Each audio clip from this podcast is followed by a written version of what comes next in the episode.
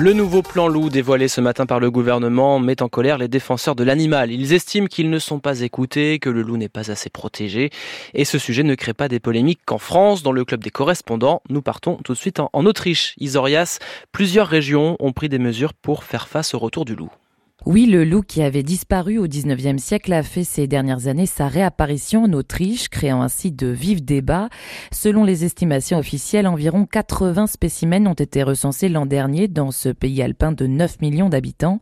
Deux régions sont particulièrement concernées, la Carinthie, région située au sud du pays à la frontière avec la Slovénie, et le Tyrol, région très touristique de l'ouest de l'Autriche. Ces deux lenders ont au début de l'année adopté des autorisations d'abattage rapide. Carinthie, où 28 loups ont été observés l'an passé, 6 spécimens ont déjà été abattus, 3 dans le Tyrol. Outre ces deux régions, des mesures similaires ont récemment été mises en place ou sont en cours de réflexion dans d'autres lenders. Et comme en France, Isor, ces décisions sont critiquées par les associations environnementales. Oui, l'antenne autrichienne de l'ONG WWF s'est vivement opposée à ces mesures. Christian Pichler, spécialiste du loup au sein de l'association, dénonce un abattage qui devient systématique selon lui en Autriche. Il était interrogé à ce sujet il y a quelques jours sur une chaîne locale. En Autriche, l'abattage n'est souvent pas utilisé en dernier recours, mais en premier recours, car les autres mesures sont trop coûteuses ou trop difficiles à mettre en œuvre.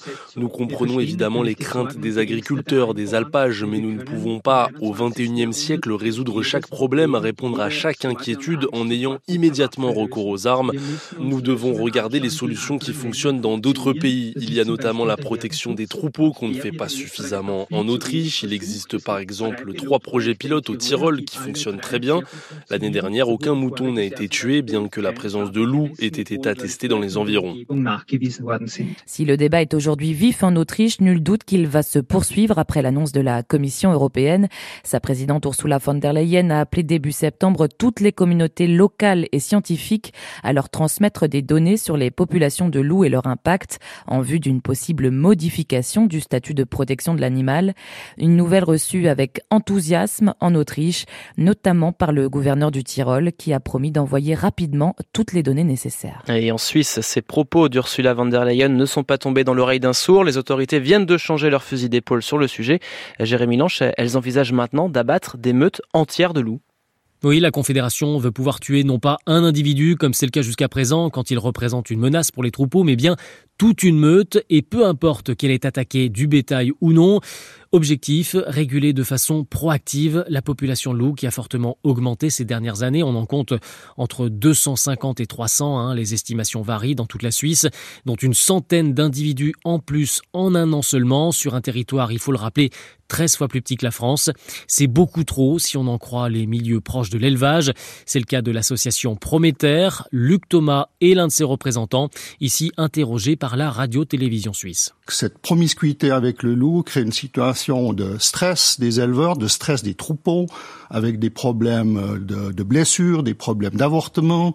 Donc il y a vraiment une situation qui existe maintenant que des mesures soient prises. Alors si les autorités mettent en œuvre la mesure, ce serait un changement total de paradigme en Suisse où le loup est considéré comme une espèce protégée. Et les associations de défense du loup dénoncent ni plus ni moins un massacre en préparation.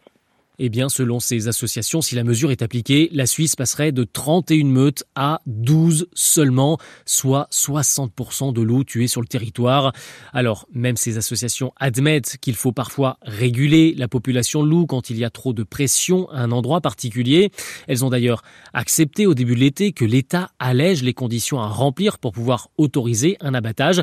Mais là, c'est trop, disent-elles, ce serait même contre-productif selon Isabelle Germanier du groupe Loup Suisse les études le montrent, le tir ne réduit pas les dégâts sur les animaux de rente. Si vous supprimez des individus, les territoires se libèrent. Tous ces territoires libérés, ils vont être repris en deux temps, trois mouvements. Donc, on va passer notre temps à tirer des individus pour pas grand-chose. Des accords sur le fond, vous l'avez entendu, des accords sur la forme aussi, on l'a dit. Hein, les autorités euh, venaient tout juste de se concerter avec les associations pour changer la législation. Et là, trois mois après, rebelote. Ça passe d'autant plus mal que les Suisses ont voté en 2020 sur la révision de la loi sur la chasse et ils avaient refusé à une courte majorité de faciliter l'abattage du loup. Jérémy Lange en Suisse dans le club des correspondants de France Info consacré cet après-midi à la gestion du loup en Europe.